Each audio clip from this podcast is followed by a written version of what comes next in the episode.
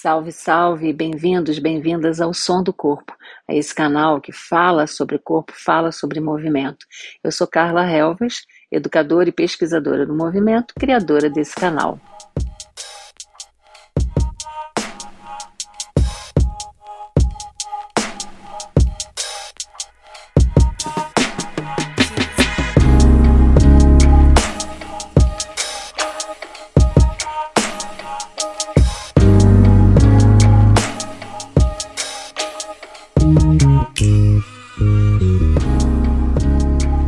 Dani, bem-vinda, bem-vinda ao Som do Corpo. Um prazer receber você aqui para falar de um assunto maravilhoso que é terapia ayurvédica e mapa védico, mapa astral, astrologia. E então, queria te apresentar, já dando as boas-vindas para você. E... Muito obrigada, obrigada pelo convite. Ah, que bom, muito bom te receber aqui. Então, Dani, eu quero muito saber, principalmente sobre astrologia e corpo, que é o nosso tema, o tema que a gente vai falar. Eu vou pedir para você é, se apresentar rapidamente e aí a gente começa aqui na nossa conversa. Bem-vinda de novo. Obrigada. Então, meu nome é Daniele Barbosa, eu sou terapeuta ayurvédica e astróloga védica e, enfim, trabalho já quase uma década com isso. A astrologia chegou um pouco depois, mas na Índia, né, é muito comum que os médicos tradicionais, né, que seguem a, a linha da medicina ayurvédica, e os terapeutas também, é comum que eles sejam astrólogos junto com a, o ofício de tratar de saúde, né? Então, como eu já trabalhava há muitos anos como terapeuta, achei que a astrologia chegou um momento que era a hora, bom, está na hora de eu, de eu inserir mais esse saber na minha prática, e é isso, e vem sendo muito positivo. Então, você considera a astrologia para a, a terapia, esse olhar, né, esse cuidado ayurvédico, você considera ou é considerado assim um aprofundamento é, um conhecimento, um saber que aprofunda um pouco mais? Com certeza. Na verdade, existem duas formas, né? Eu acho que cada, cada terapeuta, cada astrólogo, né, vai desenvolver a sua própria forma de fazer. Então, eu uhum. desenvolvi a minha, né? De como que é, para mim é mais natural trabalhar com isso. Então, existem, assim, todas as pessoas que me procuram para um aconselhamento ayurvédico, que é uma consulta para trabalhar saúde, tratamentos com fitoterápicos para problemas de saúde, ajuste de rotina, alimentação, essas coisas, eu sempre vou abrir o mapa, porque uh, o mapa védico está muito ligada, ligado ao, ao, tratamento ayurvédico, porque eles, eles estão realmente interligados na cultura né, dessa medicina, uhum. desse olhar. Então, eu sempre uhum. vou abrir o mapa para entender se tem algum trânsito astrológico intensificando algum dos doshas, né, que a gente chama de Vata, Pitta e Kapha, ou seja, traduzindo, para ver se tem algum trânsito astrológico que está favorecendo o desenvolvimento de algum desequilíbrio naquele período da vida da pessoa. Uhum. Vou ver se tem algum planeta muito fortemente é, é, desafiador, ou seja, num posicionamento muito desafiador que pode favorecer a, a, vulnerabilidade de algum tecido da pessoa, de algum órgão. Isso não vai predestinar a pessoa a nenhuma doença. Uhum. A astrologia, associada ao tratamento ayurvédico ou ao tratamento de saúde, é uma ferramenta de prevenção. Tá? Então, ah, não precisa ficar com medo de ver o mapa e achar que, ah, então vou lá ver se eu vou ter uma doença tal. Não, ele não te predestina nada, ele vai dizer quais são as tendências, ou seja, onde a gente já pode olhar com um pouco mais de cuidado. E também tem aquela consulta onde é só leitura de mapa. Então, essa é uma consulta muito mais voltada para autoconhecimento.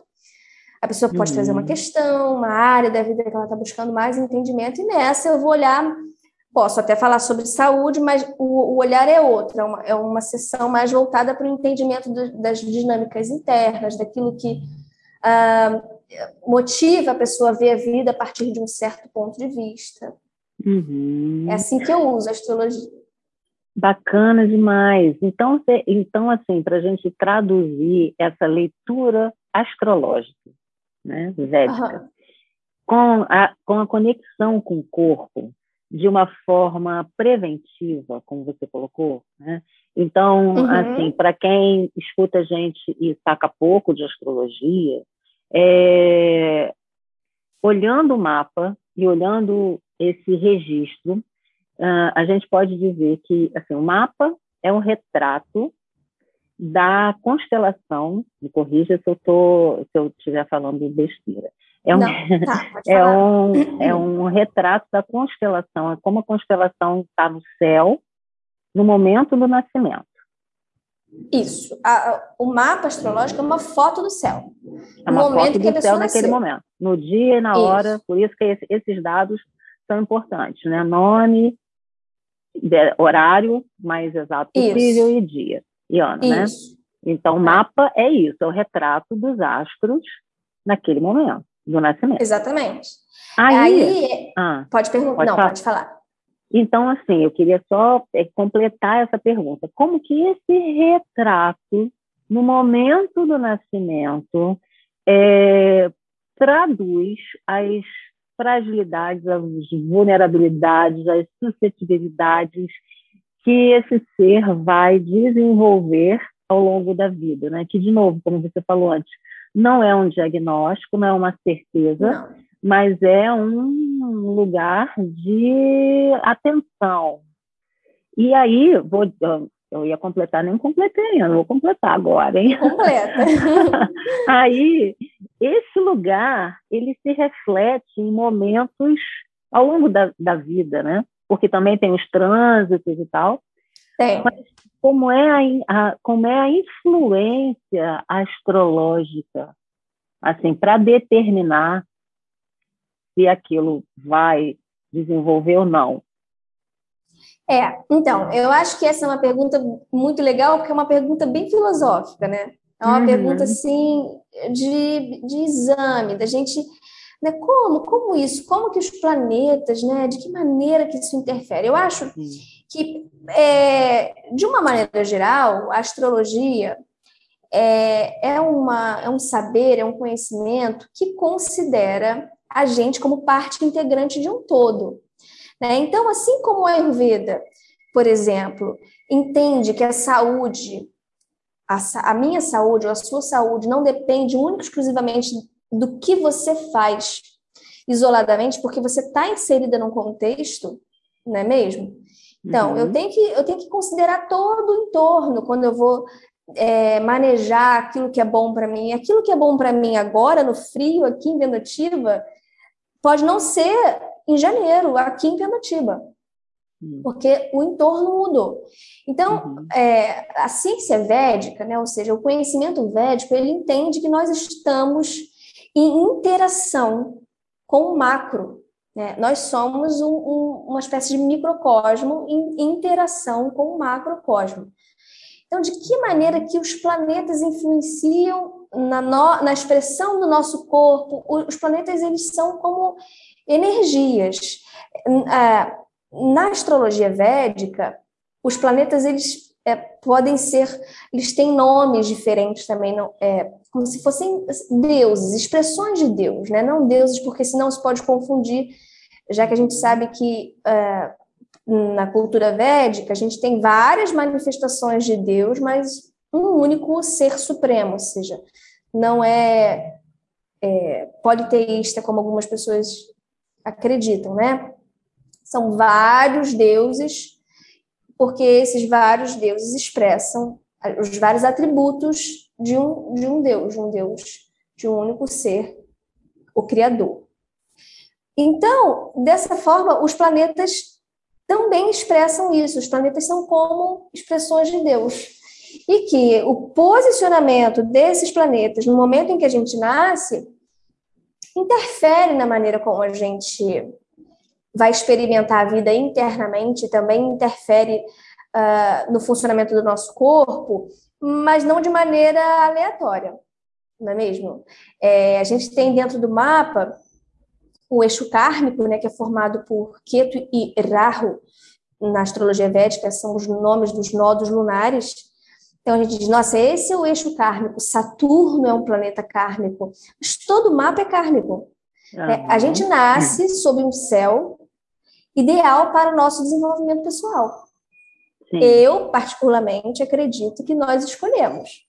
Eu, eu gosto uhum. muito de, de, brincar com as minhas, com as minhas clientes, é, falando: olha, o, o mapa é como um contrato. É possível que você tenha lido esse contrato falando, ok, eu quero, vou assinar aí uhum. e vou nascer nesse céu com esses desafios, porque são os desafios que vão impulsionar a gente a desenvolver uhum. novas virtudes. Então é isso, né? A astrologia não é para os céticos. É, pois é. Isso eu acho uma coisa. Porque a, sua, a primeira parte da sua fala, ela é muito, é, é muito assim, integrativa, né? Então, eu acho que a Sim. gente está precisando é, cada vez mais se abrir para isso, né? As pessoas, é, de uma forma geral, nós todos, né? Eu, assim, adoro astrologia, é, pratico, né? assim, não sou estudante de astrologia, mas sou uma, uma cliente assídua da astrologia. Uhum. Adoro mesmo. E então eu, para mim não é uma questão de crença, para mim é uma uma realidade. Então quando você fala desse lugar de integração, né, que todos todos nós fazemos parte desse todo e que é, é importante que a gente se sinta parte desse todo, integrado à natureza, parte da natureza, e aí eu fico pensando nas pessoas que duvidam, né? Que são céticas também e que falam e que se veem e, e que se veem como partes separadas do todo, né? Então Sim. também é um exercício a gente é, se abrir para, né? Então a astrologia é uma ciência tão antiga, né? Assim, sem ser sem ser absolutamente científica a astrologia, mas sim a astronomia, né? quando, quando se separaram lá atrás, né? Isso, é. Kepler, e... né, foi o último astrólogo astrônomo. Né? Uhum. É, que, o Kepler foi um cara que transformou a nossa ideia sobre o universo. Ele, ele, trabalhou muito ali na medição dos tamanhos, né, de dimensões do universo, e ele era super místico. Então, ele foi um dos últimos astro, astrônomos, astrólogos a, a minha cachorra está latindo aqui, desculpa, uhum. não sei se, se você ouve. É, então, é, a gente em algum momento teve esse, o pensamento muito. É, então, o, o, Kepler né, foi um dos últimos assim na história que, que, que trazia né, esses, essas duas formas de ver o, o mundo, né, o cosmos, de uma maneira tanto mística quanto científica. É, o, o, o, ele, depois o pensamento científico foi ficando muito cartesiano, no sentido de né, um pensamento extremamente unilateral, uh, talvez por conta do desenvolvimento da tecnologia, não sei. Enfim, uhum. foi ficando um, um, pensamento mais enrijecido e com pouca abertura. Né? Mas se, se você parar para pensar, os grandes os grandes descobertos científicos de Newton, uh, Darwin, eles, eles tinham certas epifanias, né? Os caras eles, eles é, intuíam aquilo e aí iam em busca de comprovar aquilo. Agora, como que aquela ideia germinou? Aquilo é, é, é uma situação que não é muito cartesiana. Não, não que, é nada é cartesiana. Um... E, e, tem uma coisa observadora, né, da natureza. Sim. Então, ao mesmo tempo que estava, eles, eu acho que eles fizeram grandes costuras, né, nessa, né, nas suas épocas, né, de ao mesmo tempo estarem, poderem estar separados e dentro, e imersos ao mesmo tempo, né. Então, isso talvez explique Sim. essa epifania, né, esse lugar de insight total, de, de estarem misturados, Sim. mas ao mesmo tempo podendo observar, né, de fora. Então. Sim, e hoje a gente, a gente vive um, um, um momento em que não há um, um ambiente uh, favorável, porque é, qualquer pensamento que seja muito novo ou que, uhum. ou que, ou que não tenha uma comprovação uh, né, assim, científica, acerca daquilo é refutado imediatamente, né? Não há espaço para novas ideias. Uhum, uhum. Mas as, as, as, grandes ideias, como as de Kepler, que, que, né, que, que, fez as leis de Kepler, Newton, todos esses caras, eles, eles eles foram considerados lunáticos, mas foram ouvidos. Vamos ver o que esse lunático tem para dizer. Vamos deixar ele avançar.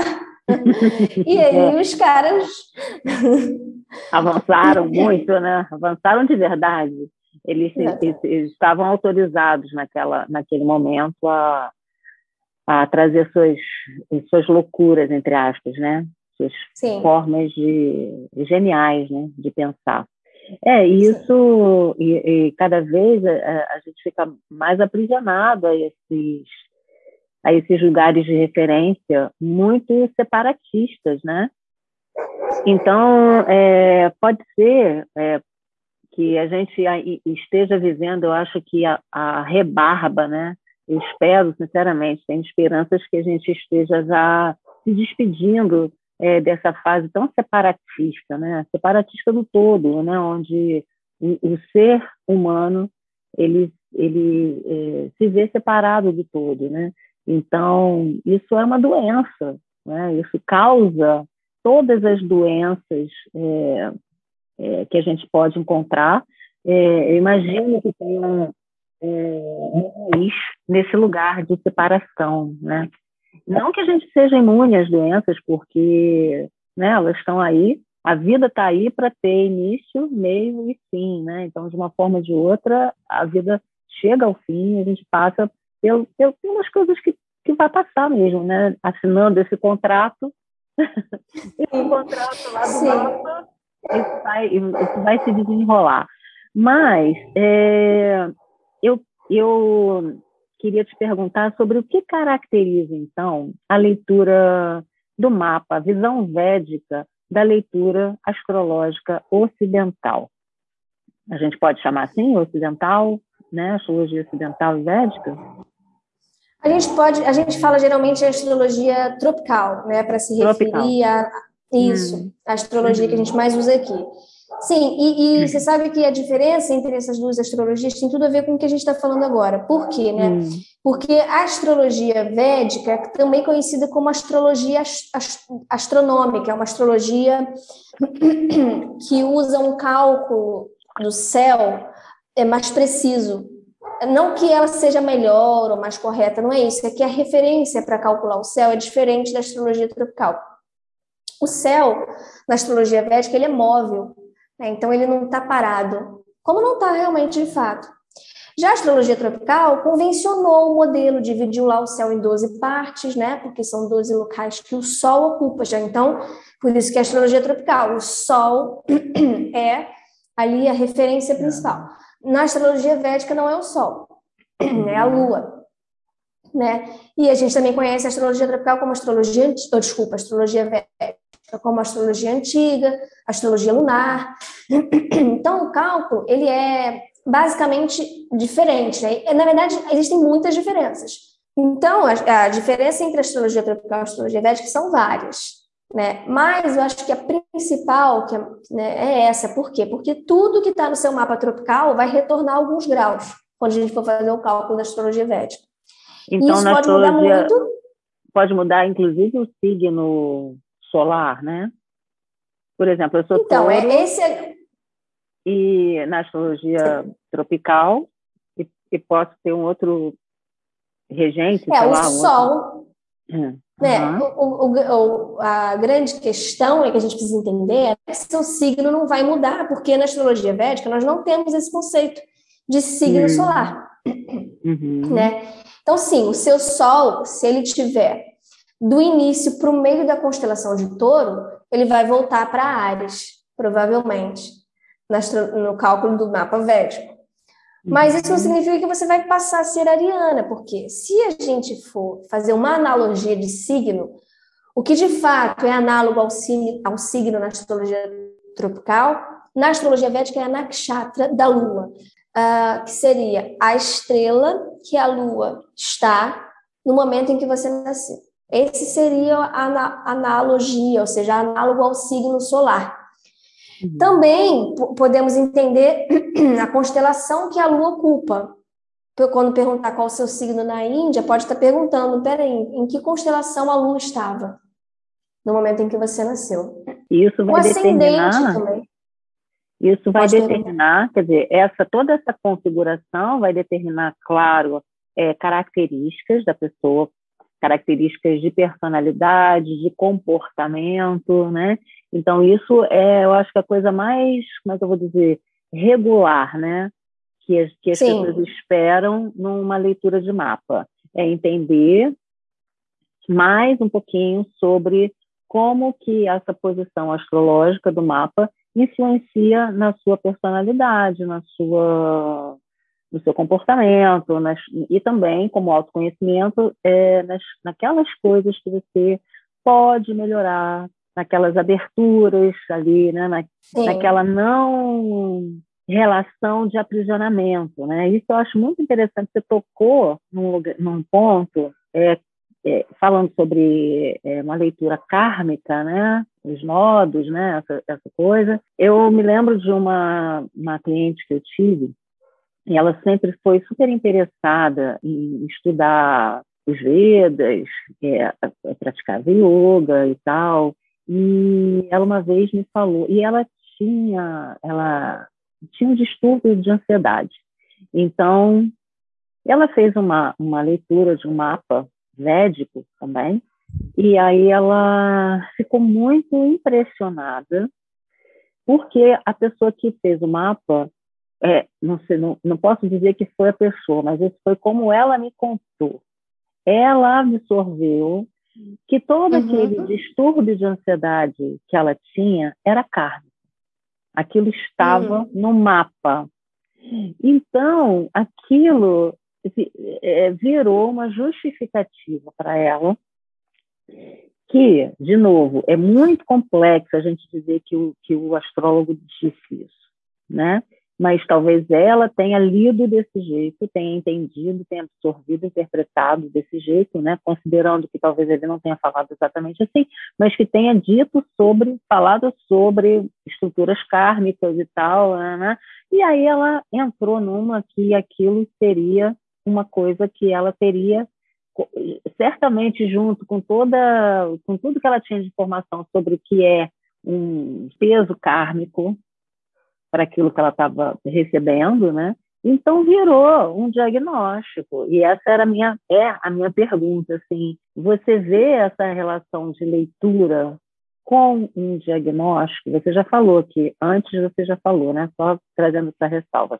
Isso não quer dizer que a pessoa vá apresentar é, aquela fragilidade, aquela vulnerabilidade, mas é, isso é muito complexo, né? Como a gente escolhe as palavras, como a gente diz isso, porque para uma pessoa isso pode colar como uma justificativa perfeita. Pois é, então, isso é uma das coisas mais. É, talvez o ponto mais delicado da astrologia, né? Quando a pessoa vai falar para o cliente o que ele está vendo. Uhum. Então, uma coisa que eu sempre gosto de deixar assim claro quando eu vou fazer a leitura de um mapa é que o mapa não predestina ninguém a nada. Nada. Porque soberano ao mapa é o nosso livre-arbítrio. Né? Então, a gente precisa ter essa consciência de que o mapa não vai me predestinar a casar com isso, com aquilo, com tal idade ou ter tal doença, ou ter... não, ele não vai me predestinar isso porque eu tenho livre-arbítrio. Então eu posso, é, eu tenho muitas, o destino que o mapa revela é um destino muito mais de experimentar a vida. De que maneira que eu experimento? É, imagina que existem milhares de formas de se fazer concretizar um posicionamento planetário. Por isso que a gente não pode né, dizer que ah, isso ou aquilo vai acontecer dessa ou daquela forma, né, porque as coisas não são tão é, preto no branco como assim, como, como a gente gostaria. Uhum. Né? Então, esse é uma das grandes, um dos pontos muito delicados. A gente, todo astrólogo tem que ter essa noção. Tem que ter. De que na hora que vai falar alguma coisa delicada, um posicionamento planetário delicado, para não sugestionar a pessoa, para não fazer a pessoa acreditar que aquilo né, é ponto encerrado. O, o Rudolf Steiner, eu gosto muito de ler sobre astrologia a partir da antroposofia, que é uma astrologia mais transpessoal, não é uma coisa tão de leitura de mapa, embora eu leia mapa. Mas ele, ele falava assim, tem uma passagem de um dos livros, eu acho que é As Qualidades Anímicas Planetárias, acho que é isso. Acho que foi nesse livro que eu li. E, e aí a, a, a, autora aponta que certa vez uma pessoa chegou para o Steiner e falou assim, que é o pai da antroposofia, e falou assim, ah, eu sou exatamente o meu mapa. Aí parece que ele resolveu, ele perguntou assim, mas você não tem vergonha de falar isso? Porque já era para você ter, assim, já era para ter... Né, Passado né, disso, superado. né? Uhum. Na verdade, o, o, mapa, os desafios de um mapa, eles podem, eles, eles são impulsionadores, eles não são determinantes. Né? Então, se eu tenho uh, um planeta que me predispõe a ter ansiedade, ou seja, Mercúrio, que é o planeta que está mais relacionado à mente, ao, ao Vata, ao Dosha Vata. Vamos supor que ele esteja ali numa constelação onde ele não fica muito bem, como por exemplo peixes. Ele fica, é um, um posicionamento desafiador para Mercúrio. Né? Então a pessoa, a gente já sabe que aquela pessoa tem uma tendência, a mente fica muito acelerada. Aquela... E se a pessoa se conhece, não precisa ler o mapa dela. Ela vai, ao longo da vida, se tornar uma ótima desenvolvedora de ferramentas para manter a mente dela mais. Né? Então é aquilo. Se eu sou inteligente, eu supero, né? eu, eu trabalho para superar aquele desafio e não para cumprir o destino terrível de um Exatamente. planeta mal posicionado. Não é mesmo? Uhum. É, é, para isso que estamos aqui. Um eixo é muito interessante, Carla, é pontuar essa questão do karma. Karma é uma palavra muito carregada de significados, né, na nossa cultura. É, então, karma parece é aquilo que eu estou pagando por algo que eu fiz de errado, por um comportamento. Karma é isso? Karma também é isso, pode ser visto, mas eu acho uma leitura um pouco reducionista do que de fato é o karma. Quando a gente vai ler um mapa astrológico, o karma não é aquilo que eu vou pagar por, pelo que eu fiz, única exclusivamente. Karma, muitas vezes, é um, uh, algo que está cristalizado em mim, né? E aí a gente entende que a astrologia é uma, um, um saber que considera as várias existências do espírito, ou seja, reencarnacionista. Então, se a pessoa é reencarnacionista, ela pode entender que ela cristaliza certas compreensões, certas formas de ver a partir da história do espírito dela. Né? E aí ela traz nessa existência algumas cristalizações. Então, o eixo kármico é isso aonde está cristalizado, né? O que que eu cristalizei? Qual é a área da vida? De que maneira que isso está influenciando a, minha experiência em tal área? Se a pessoa, eu, e eu, como eu sou uma pessoa que eu acho que a gente tem que respeitar o ponto de vista, eu, por exemplo, acredito em reencarnação, mas claro, tem gente que não, nem todo mundo acredita pensar como eu.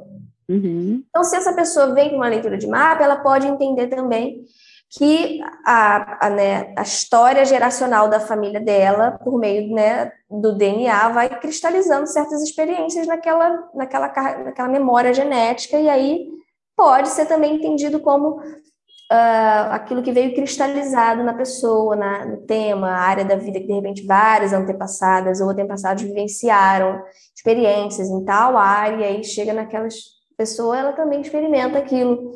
É, eu, particularmente, acho que, que, que, são as duas coisas, o eixo kármico.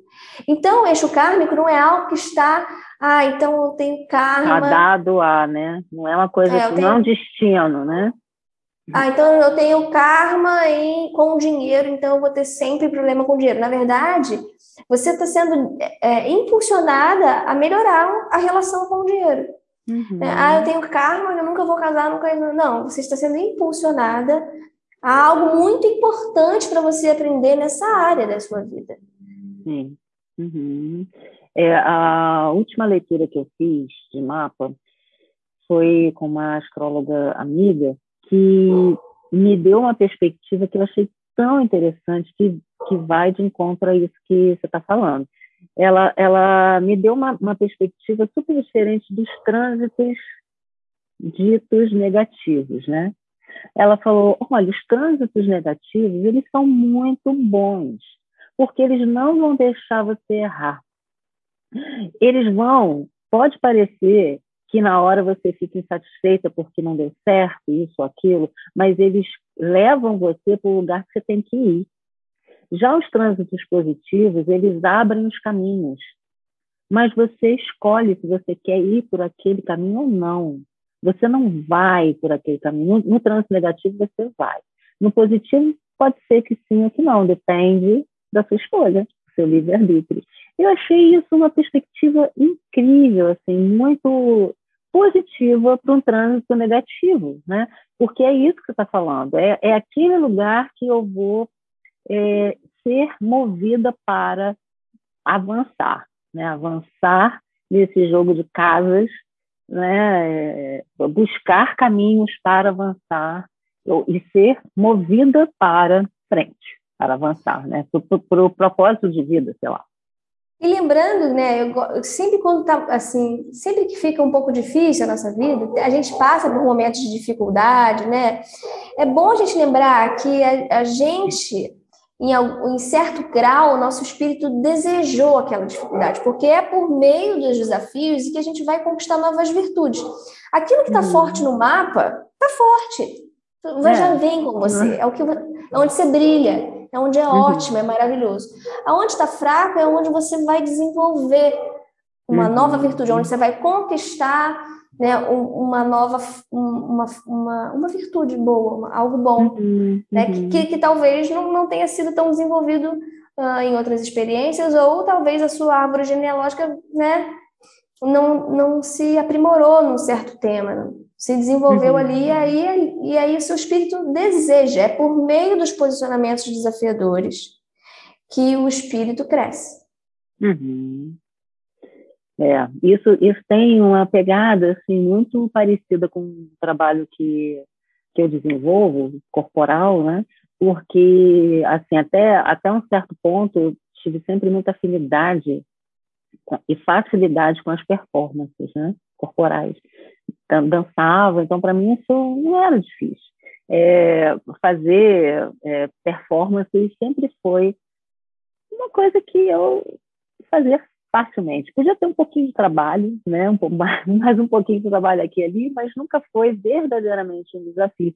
Chegou uma hora que isso foi literalmente me deixando, hum, sabe quando você fica, ai, nossa, que chato isso aqui. Não era exatamente Sim. chato, mas é como se eu já estivesse cansando desse Sim. lugar de não encontrar é, lugares que eu não conhecia ainda no meu corpo. E eu já Sim. tinha feito muito trabalho corporal né, nessa época. Aí eu conheci uma nova leitura do, do, do trabalho corporal que, que eu é, já há oito anos é, pratico, né? Dentro do, do, Pilates, que é uma linha que chama Fletcher Pilates, que exatamente é, quer buscar aquilo que é de dificuldade, aquilo que é de, de um lugar onde você não acessa facilmente, onde a gente sabe que, que faz várias roubadas, né? que a gente vai roubando no movimento aqui e ali, a gente passa rápido, que a gente engana, né? se engana, porque pega, como é que eu vou dizer, pontos de apoio já conhecidos, né? Para conseguir, para chegar naquele lugar que você quer chegar, que não é difícil você chegar ali. Então é tudo um ambiente muito favorável. E aquilo é, vai ficando tão fácil que você vai pulando etapas sem se dar conta, né? Mas chega uma hora que cansa também. Então, voltar nesse jogo de casas um pouquinho, né? E começar a reestruturar isso de outra forma é de forma que você se depare com aqueles lugares pouco conhecidos ou mais desafiadores, né? É exatamente isso, vai levando a gente para outros lugares, né? Então vai vai fazendo com que eh, fique mais, como é que eu vou dizer, empático até, porque é a partir disso que a gente também desenvolve esse olhar compassivo para o outro, né? Então a gente entende a dificuldade do outro de um lugar que você também experimenta as suas próprias dificuldades, que é muito diferente de um lugar, por exemplo, falando aqui do meu ambiente, né, de um lugar de performance, onde você acha que, poxa, se você consegue, todo mundo consegue. E isso é uma coisa, né, muito regular dentro do meu ambiente, né? E isso também foi e me cansa de forma assim, chega uma hora que eu não quero mais ouvir isso porque isso já, já faz parte de um passado para mim, né? E me deixa assim desmotivada, inclusive. Então, o que me motiva não é isso, né? Porque esse lugar aqui de que eu vou só é, me mover e, e, mostrar minha performance sem empatia com o outro, né, achando que todo mundo é, pode chegar nesse lugar, não é um, não é um olhar compassivo, né? não é um, um lugar que, que traga você para esse sentido de integração. Né? Então, eu entendo muito bem isso que você fala e acho que isso cai é, perfeitamente, né? Assim, para que a gente possa se conscientizar mais disso. Mas aí também vai é aquela coisa, né? Vai de encontro a tantas expectativas e conceitos que a pessoa também carrega, né?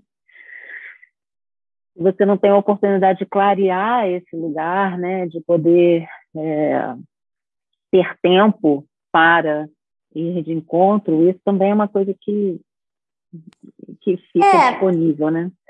Sim, é, eu, eu vejo também assim que né, o, a, o meu, eu gosto de dizer que eu sou uma astróloga Nutella, né, aquela, não sou uma astróloga raiz, não gosto de fazer é, é, previsões, embora uhum. as faça quando há sentido, quando há sentido, né? Ou seja, a pessoa está vivendo. É, uma das diferenças entre a astrologia védica e a tropical é que na, na tropical tem lá o, o, o, o revolução solar, né? Aquilo tudo.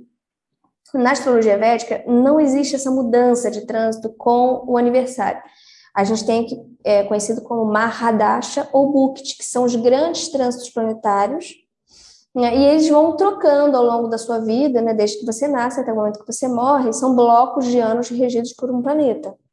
Então, por exemplo, você está vivendo sob a regência de um planeta tal, aquilo vai trazer o tema da casa que aquele planeta ocupa, né? Vai trazer o tema da casa que aquele planeta é regente. Então, por exemplo, um trânsito de Saturno. Tem que ver em qual casa que está Saturno, quais casas uh, que, que caíram em Capricórnio e Aquário, que são as constelações regidas por Saturno. Entender, né? Porque aí é, são, essas, são essas áreas da vida que vão ganhar um pouco mais de força, de ênfase, e aí ver com o que, que Saturno está aspectado, né, se ele está em conjunção com algum planeta, e isso aí vai trazer uh, uma ideia do que, que aquele trânsito vai, né, qual a cor daquilo, de que maneira aquilo vai colorir a sua vida. E aí podem se fazer algumas previsões? Podem, pode, podemos, mas tem que se tomar cuidado. Né? Uhum. Né? Saturno é um, é um, planeta kármico, né? Uhum. Então, o que, que vai acontecer quando Saturno entra, né? Ah, olha, cuidado com a saúde, a pessoa já fica assustada. É, né? apavorada. Uhum. Mas você pode fazer certas é, é, prevenções. Então, uma, Saturno é um planeta uh, que tem uh, a energia vata, né? ou seja, o dosha dos ossos, rege os ossos, o intestino grosso, e é também o planeta da velhice, independente de em que momento ele vai acontecer na sua vida. Tem crianças que vivem o trânsito de Saturno, são as crianças mais sérias, mais fechadas, muito preocupadas com as responsabilidades escolares, são crianças responsáveis, geralmente. Mas vamos supor que uma mulher que está entrando na menopausa vai entrar no trânsito de Saturno, ou seja, a menopausa é o momento que a gente diz também que o, o dosha vata, que é esse dosha da mente, do sistema nervoso, dos ossos, é, é, quando ele, quando a gente entra nessa fase da vida, a gente tende a trazer é, a energia desse dosha com mais intensidade. E aí a gente já sabe, nossa, essa mulher vai entrar no trânsito muito vata, que é o trânsito de Saturno. Independente da queixa de saúde dessa mulher, a gente já pode, né, instruí-la, olha, dar, dar ervas tônicas para o sistema nervoso, cuidar da, da, da, lubrificação da pele, né, porque uhum. resseca, cuidar dos ossos, das articulações, do funcionamento do intestino, entende? Então, é uhum. muito por aí. É, então, a astrologia védica é uma astrologia que te dá uma, uma forma, você não está predestinado a vivenciar uma, uma coisa ruim, né? Até mesmo não está predestinado a vivenciar uma coisa boa. Você já vi pessoas com mapas incríveis. Uhum. Falo, gente, o que, que houve? A pessoa está reclamando de alguma coisa que era para a pessoa estar tá bem naquela área. Uhum. Falo, gente, aí eu dizer, o horário está certo? O horário está certo, então. então, olha, eu não sei o que, que houve. Você. Você saiu pela tangente? Às vezes, né, uma lua, que é a mente, a lua é considerada a mente, né, nossa mente profunda, a mente emocional, a memória. Às vezes a pessoa tem um mapa muito bom, mas a lua num lugar muito difícil, então aquilo modifica toda a forma como a pessoa vê a vida dela. Uhum. Né?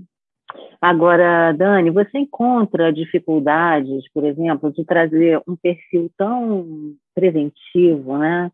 Que é muito característico da, da medicina oriental, né, da, da forma, da visão, da forma de pensar, né, oriental, para cá, é, para essa cultura super curativa que as pessoas vão, né, sempre tomar remédio para passar dor, né, elas nunca, raramente, né, elas se colocam nesse lugar de antecipar ou de prevenir, né, sempre de tomar um remedinho para melhorar a parada, né? Pra, ou para aniquilar o sintoma. É... Como é que é isso na sua é, visão? Geralmente, assim, eu, geralmente a pessoa já vem para mim já cansada de, de medicar uhum. o sintoma. Né? Mas é uhum. claro que, que, que muitas vezes eu vejo que as pessoas, ah, por exemplo, as pessoas que não me procuram, mas que convivem comigo, a minha família, é, minha irmã, muito engraçada. Hoje ela perguntou, mas por que, que você está tomando isso? Eu falei, porque é bom, porque é bom, é bom para minha tireoide. Você está com alguma coisa na tireoide? Não, eu estou prevenindo que, que dê alguma coisa. né? E ela fala, nossa, você está bem, não precisa tomar nada. Eu falo, mas eu estou bem porque eu periodicamente tomo. Uhum. meus suplementos, minhas ervas, meus remédios ayurvédicos, então.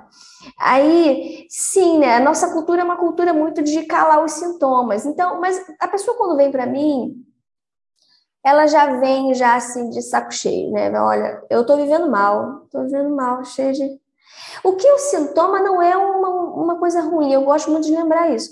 O sintoma, ele não é ele não é sinal de não saúde, ou seja, se eu tenho sintomas, eu não estou saudável. Não, pelo contrário. Se você tem sintomas, significa que a inteligência assim suprema do seu corpo ainda está funcionando, não desistiu de você.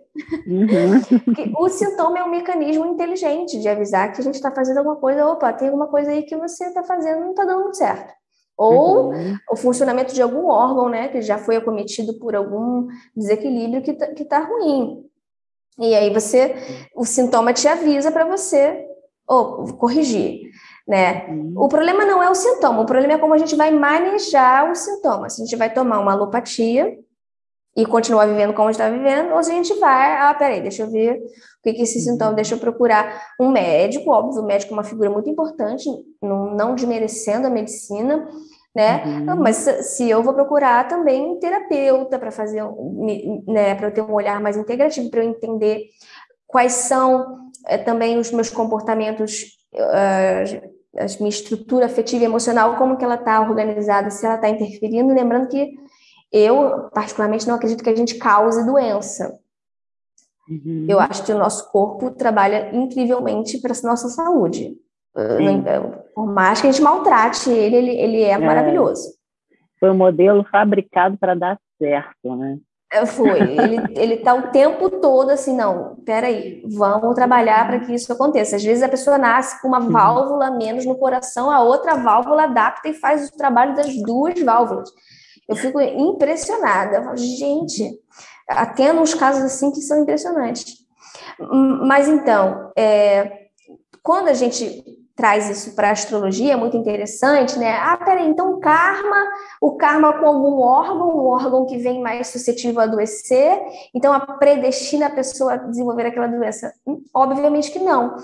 Muitas vezes, por conta da história do espírito, ou da história da, da própria ancestralidade, uhum. é, um, é uma, é um, uma fragilidade no órgão que vai possibilitar a experiência no corpo.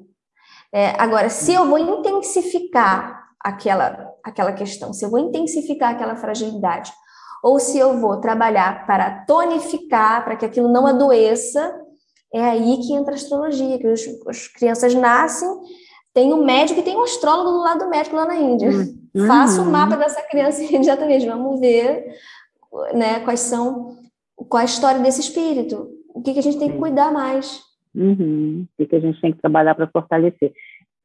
Basicamente seria um trabalho de, como é, de recuperação. Se a gente fosse trazer isso para o corpo, seria assim, pós uma lesão, né? Imaginando que já ocorreu uma lesão, isso é muito comum. Assim, as pessoas relatam isso o tempo todo. Na fisioterapia, quando a pessoa vai para reabilitar pós lesão, muitas vezes não, não se tem a oportunidade de trabalhar o corpo como um todo, né? dependendo do, do trabalho de fisioterapia que, que, que é realizado, é, ou porque não tem tempo, ou porque não tem esse objetivo, enfim.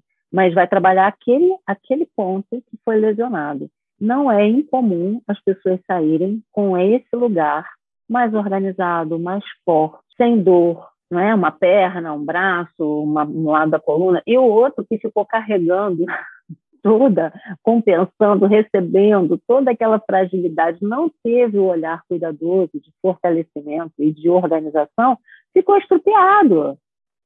Quem ficou estrupiado foi o outro lado, aquele lado que teve a lesão está forte, organizado, está tá ali pronto para outra, né? Mas o outro Sim. lado não. Então é esse esse lugar aí, né? De, de recuperar, de fortalecer aquilo que está em baixa, né? Sim. A, a, a, Maria, minha filha, ela nasceu, a gente fez o um mapa dela, não assim que ela nasceu, algum tempo depois. E ela tem o Mercúrio, que é o planeta do sistema nervoso, debilitado na casa da saúde. Nossa, vai ter algum problema muito grave. Olha, uhum. é, isso é muito bom eu saber o que é, porque então eu tenho, nossa, todas as ferramentas que eu, né, às vezes, por exemplo, o entendimento de que aquela criança não vai dormir sozinha, o sono vai ser uhum. agitado, né? Não vai, não vai dormir. Ela vai sentir medo, ela vai acordar no meio da noite, não vai precisar de mim para dormir. Por quanto uhum. tempo? Não sei, o tempo que for necessário. Uhum. É, é, isso, o olhar, o olhar o mapa de uma criança é muito bom, porque você, a criança não verbaliza.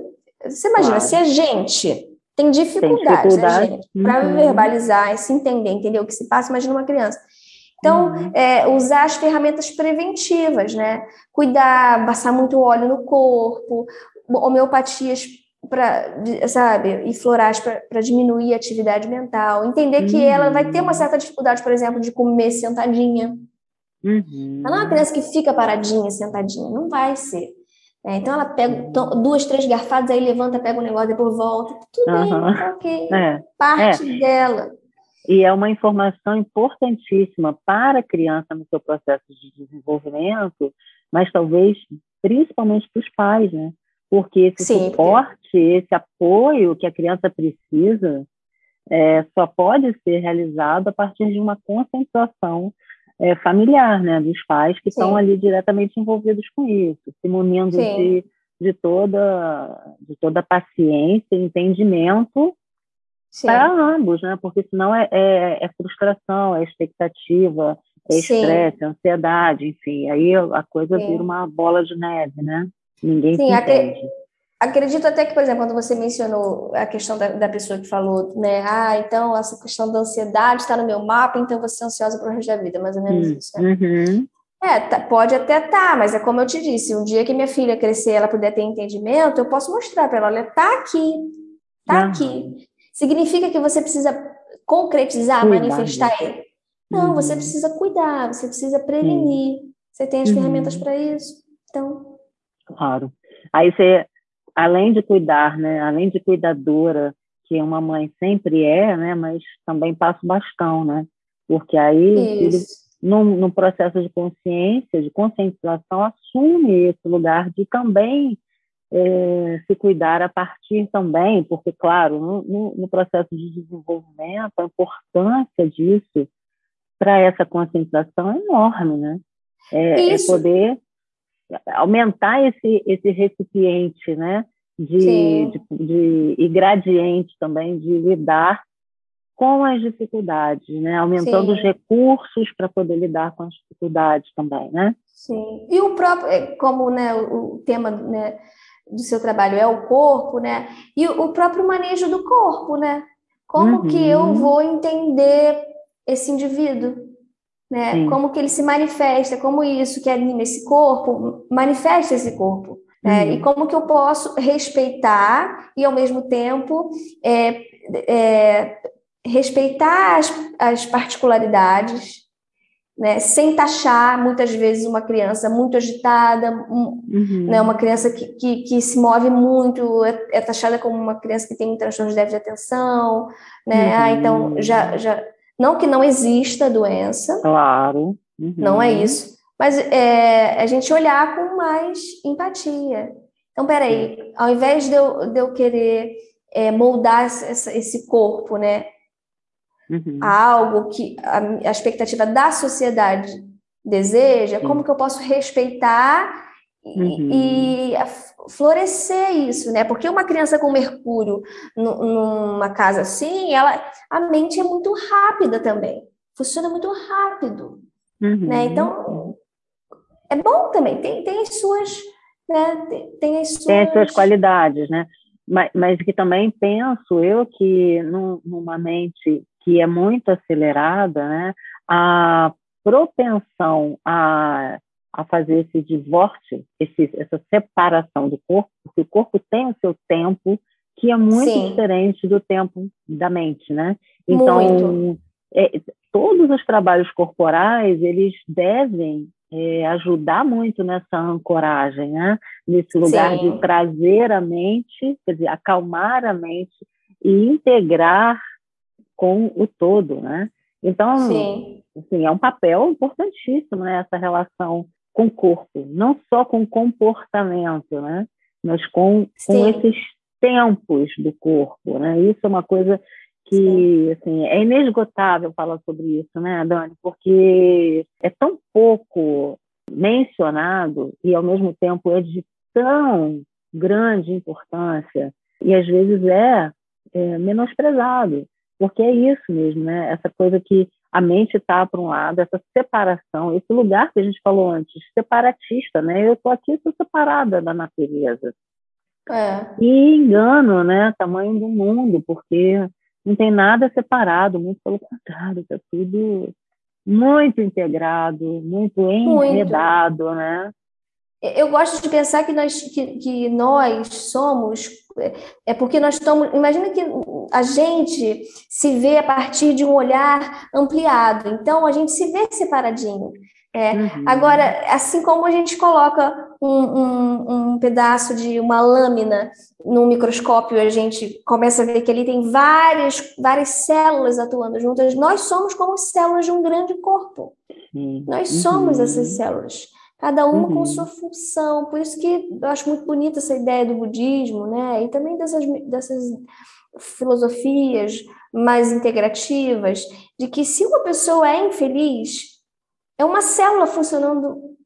Se uma pessoa ela, ela, ela é infeliz ou se ela se ela está com problemas né, no seu funcionamento, todo o resto vai ser afetado.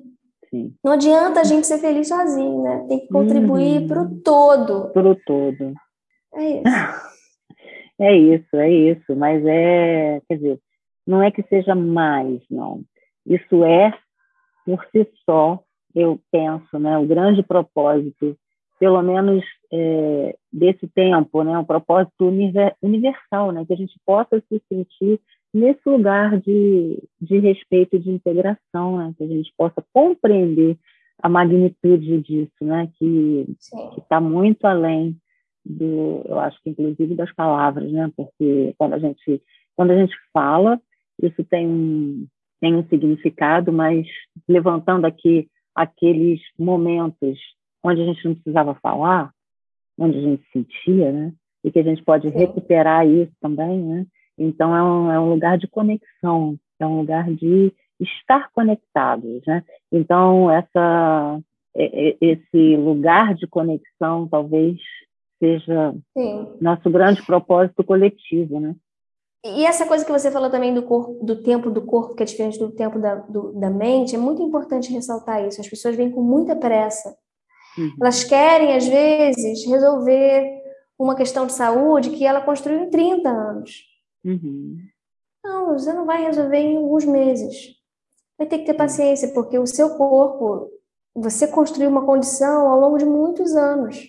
Uhum. Não vai ser rapidamente. E se a gente, se a gente aplicar esse olhar para o mapa, entendendo que o espírito atravessa eras. Sim. Então, ainda mais, uma vida dentro de várias eras, o que é? 80, 90 anos. É, é. É um minuto. Uhum. Vão ter questões que você vai morrer sem resolver. É, vamos deixar para a próxima, né? Isso, porque é o trabalho. Esse é o é. trabalho. Uhum. Vamos trabalhando sem essa ideia de que ah, eu vou concluir, ou eu vou. Né, alguns desafios que o mapa revela, eu falo: olha, talvez você isso aqui talvez você tenha que lidar realmente com paciência, com carinho, acolhimento, sem procurar, né, quando é que eu vou resolver isso, quando é que isso vai. Talvez não, talvez seja para você ir vivenciando e trabalhando. O que você pode aprender com essa questão? Sim, até porque não é nada assim que se pareça com um círculo achatado, né? Quando a gente pega aquela molinha, aquela mola de criança, né? É, é tudo uma espiral. Então, assim, o que Sim. parece estar tá resolvido aqui, se você segue subindo essa espiral, né, isso Sim. ainda tem muito a se desdobrar, né? Então, em cada momento, podemos desfrutar de uma fase Sim. de resoluções, né? E, a, e, essas resoluções também vão se desdobrando em tantas outras, né? Que quando você chega lá, você olha para trás e fala: ah, nossa, era aquilo ali, era daquele é. lugar que eu, que eu cheguei aqui, né? Foi daquele lugar Sim. que eu cheguei aqui. Então, Sim. realmente, bom, eu adoro. Infelizmente, a gente vai ter que parar nossa conversa, mas já vou adiantar meu mapa Não. médico. Tá ótimo, claro. Quando você quiser. Ai, querida, obrigada pela conversa maravilhosa, por me trazer. Eu aprendi dessa aqui sobre sobre essa leitura que já me deixou tão, tinha me deixado já tão curiosa, pude, pude entender um pouco mais dessa relação tão linda, né, dos astros com o corpo. Adorei. Que bom, querido. Eu que te agradeço tá, o convite, fico muito feliz. Espero que tenha. Eu também aprendi bastante aqui com a conversa. É sempre uma troca, né? Sempre uma então, troca. É isso. Obrigada. Obrigada a você, Dani. Um beijo. Beijo. Obrigada.